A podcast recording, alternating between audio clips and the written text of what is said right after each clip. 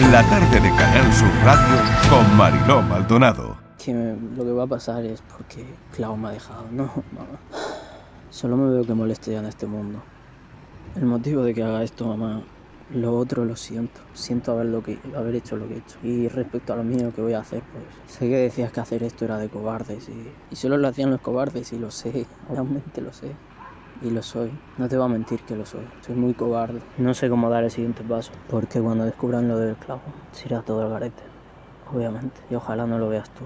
Espero no causaros problemas. Seguramente lo causaré y, y odiaré suavemente al hijo que has tenido por ella. Ya te digo, no tenía motivación y como vuelvo a repetir, Clavo no tiene la culpa de que esté así. No lo tiene, sino que toda mi vida lo he hecho mal y yo seguramente será una decepción para ustedes por lo que voy a pasar.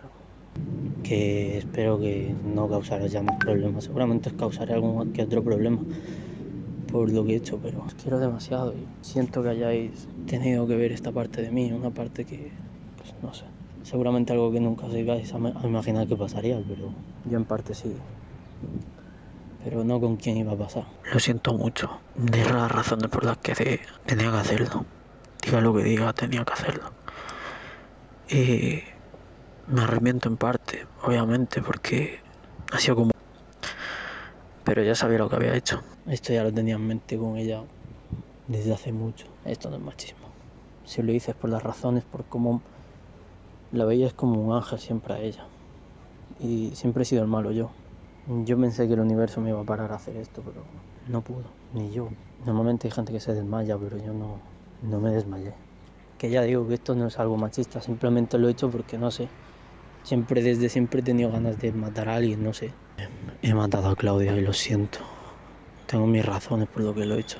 Y espero que no traerá problemas a, a, a consecuencia de mis errores. Bueno, esto a mí me parece absolutamente escalofriante. Eh, por eso hemos llamado a Félix Ríos, que es criminólogo, eh, porque la verdad es que cuando una escucha estos audios mm, se queda sin palabras, ¿no? Hay mucho que analizar aquí. Félix, bienvenido. Gracias por atender nuestra llamada. Y bueno, estos audios están dando la vuelta al mundo ahora mismo, claro. Sí, buenas tardes a todos. Hay que matizar, como creo que, comentó vuestra compañera, que se han extraído los audios, digamos, de una serie de vídeos, ¿no? Que se supone que este señor había grabado. Yo creo que mm, aquí es importante dejar claro que en la dinámica de, los hechos inicialmente, lo que se suele llamar a veces el intercriminis, él en ningún momento eh, sacó a reducir esos audios o esos vídeos, mejor dicho, inicialmente, sino que el comportamiento que tuvo fue total y absolutamente evasivo de su responsabilidad tras cometer el crimen. De hecho, volvió a su casa, estuvo allí como si no pasara nada, eh, en fin, le contó media verdades a, a su madre, etcétera. Esto, digamos que esto es algo que ha venido después y que yo sinceramente atribuyo más bien a que él se quería guardar una carta bajo la manga. ¿Por qué? Porque yo creo que él sabe que tarde o temprano o sabía que si lo, si lo iban a descubrir, que era bastante probable, tenía que tener una carta que jugar para intentar decir, pues bueno, que había una fuerza interior que lo empujaba a matar, etcétera, ¿no? Él ya estaba buscando de alguna manera lo que sería, eh, digamos, un eximente, ¿no? A la hora de, de que llegara el juicio, ¿no? Entonces, yo creo que no debemos de dejarnos engañar, ¿no? Por, tan espeluznante testimonio. Relato, eso es. Claro, lo escuchamos y nos parece y nos parece una cosa como súper impresionante, ¿no? Pero ya digo, si os vais al relato de los hechos inicialmente, donde va él, eh, como hace una, una cierta emboscada a la chica porque él tarda y luego le dice que suba, eh, cómo esconde el cuerpo, cómo regresa luego a la casa y a la madre no le dice nada, que estaba con otra amiga, etcétera. Entonces, no pega, no pega con, con la dinámica de los hechos. Una cosa es lo que los delincuentes o los asesinos dicen y otra cosa es lo que hacen. Y lo que realmente nos explica cómo son y nos hace verlos en, en realidad, en su, en su quinta esencia, es lo que hacen. Claro, de hecho, es que lo tenía todo absolutamente pensado. Como dices, Félix, también el vídeo, ¿no? También estaba pensado eso, el que, después apareciese, eh, pues eso, ¿no? el por qué lo hice, el por qué lo hice, ¿no? Sí, en la mayoría de los casos te digo que tampoco las premeditaciones son absolutas ni las improvisaciones son absolutas, ¿vale? Seguramente él tenía más o menos planificado lo que iba a pasar o cómo iba a pasar y el día que decidió hacerlo, pues luego al final siempre hay una pequeña parte de improvisación. Entonces, mm, de todas maneras, la hora en la que grabó los vídeos, eh, yo creo que está perfectamente, mm, vamos, cuadrada a nivel de investigación. Ten en cuenta que los vídeos no los envía sobre la marcha, ¿eh? él graba los vídeos pero no los envía.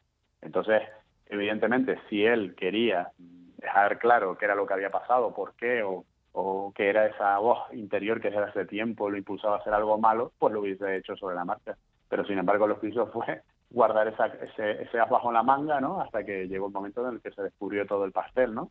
No olvidemos que, que la Guardia Civil precisamente da con él porque cuando se denuncia la desaparición de la chica, pues a través, de, creo que era el hermano, empiezan a hablar de que había quedado con su exnovio, lo van a ver, los guardias civiles se percatan de que tiene una herida en la, en la, en la muñeca y dice que es mm, por otra historia, en fin, hmm. que no nos dejemos engañar que los delincuentes no son tontos. ¿eh? Totalmente, bueno, es increíble, la verdad. No sé, Estivali, si tienes una, alguna cuestión más por, mm, sobre este caso. Sí, eh, buenas tardes, Félix. Las imágenes, además, él las graba, esos nueve vídeos que graba. Eh, nosotros hemos editado el vídeo, los vídeos él hace muchísimas pausas. Eh, entre una palabra y otra es muy pausado, duraría, pues no sé, pues más de siete minutos. Hemos intentado, bueno, pues sacar lo más importante, pero estos, estos vídeos están grabados precisamente en la azotea del edificio en el que este joven cometió, cometió el crimen. No sé si también eso lo tendría pensado, ¿no? Y con esa, a mí me, impresiona muchísimo eh, cuando dice que, bueno, que lo tenía en mente, que llevaba mucho tiempo eh, sabiendo, eh, queriendo cometer un asesinato y para ver para ver lo que, lo que se sentía y que, y que al final que lo ha hecho, ¿no? Entonces claro, lo que mm, pasa, sí, yo te, entiendo. Lo que pasa es que fíjate que precisamente ese, esa, esa tranquilidad a la hora de grabar los, los vídeos, ¿vale? No nos habla de una persona que de repente tuviera ahí un, brote psicótico en un determinado momento y que tuviera una, una, voz interior que desde hace tiempo efectivamente le impulsaba a cometer el tema. Él está pensando las cosas que está diciendo a medida que está grabando los vídeos, ¿no? De todas maneras, incluso habrá que ver que cuando se investiga en profundidad el móvil, se verifica si hubo algún vídeo que, que repitió o que grabó. Mira, es la clásica situación o es la clásica víctima eh, por odio, ¿no? Donde hay más medio centenar de, perdón, más de medio centenar de puñaladas, ¿no? A, hmm, la chica hmm, Claudia. Hmm. Que incluso ten en cuenta que hay acciones de lo que se llama el piquerismo, ¿no? Eh, que es apuñalar, digamos, de una manera frenética y con odio a la víctima, ¿no? Eh, le llevó a retirar parte de la ropa, como por ejemplo las, las cuchilladas que había en los glúteos, y luego la vistió. Entonces, esos actos no nos hablan de una persona que guiada por una fuerza interior de repente se desata una furia, sino al contrario, ¿no? Una persona que, que lo que tiene es un odio eh, que focaliza en un determinado momento, que es cuando acaba con la vida de la chica, ¿no? Justo además cuando iban a quedar para devolverse las cosas. Entonces, Claro, ya digo, ¿no? justo ese momento, exactamente, justo ese momento peligroso, ¿no? para eh, para mm, las mujeres cuando deciden finalizar una, una relación, ¿no? Bueno, lo hemos contado miles de veces. Fíjate, eh, Félix, que hay un momento de, del vídeo que hay, los vídeos, bueno, pues son mucho más extensos, que él dice a su madre, sobre todo habla de, de sus padres, pero él, él le habla a su madre, ¿no? Y él le dice que que perdone si el trastero mm, está algo desordenado, que él sabe que a su madre le gusta tener todo ordenado y le pide perdón pues si ha desordenado algo en el trastero, pero en ningún caso se, bueno, pues le dice perdón por, por lo que he hecho, sino, fíjate, le pide perdón porque igual el trastero está desordenado. Mira, está claro, está claro que, que, Johan tiene rasgos psicopáticos, ¿no? Eso yo creo que, aunque no suelen, no suelen brotar, digamos, a una edad como los 19 años, sí está claro que por esa frialdad está claro que él es consciente de lo que hace, pero evidentemente tiene algún tipo de falta de asertividad. Fíjate que su madre, durante esa tarde, se olía que algo pasaba, porque vio que el cuchillo faltaba, lo había escuchado a él decir frases sueltas, y evidentemente la madre sabía que algo se cosía, lo que evidentemente no sabía era que iba a ser un, desenlace tan fatal, ¿no? Pero digamos que el, río ya traía, ya sonaba, ¿no? Y por lo tanto al final agua traía. Qué horror, pues un caso que ha vuelto a la actualidad porque, claro, hemos tenido los audios y volvemos a hablar de ello, como hemos vuelto a hablar también eh, sobre el caso Madeleine. Félix, eh, bueno, hay novedades, eh, parece que hay algunas, algunas fibras. ¿Qué sabemos del, del caso Madeleine? La niña que desapareció en Portugal. Ya sabes que desde hace bastantes meses ya las autoridades alemanas habían focalizado que tenían, vamos, centrado a un ciudadano alemán como principal sospechoso del secuestro eh, posiblemente agresión sexual y, muerte de, de Madeleine McCain. ¿no?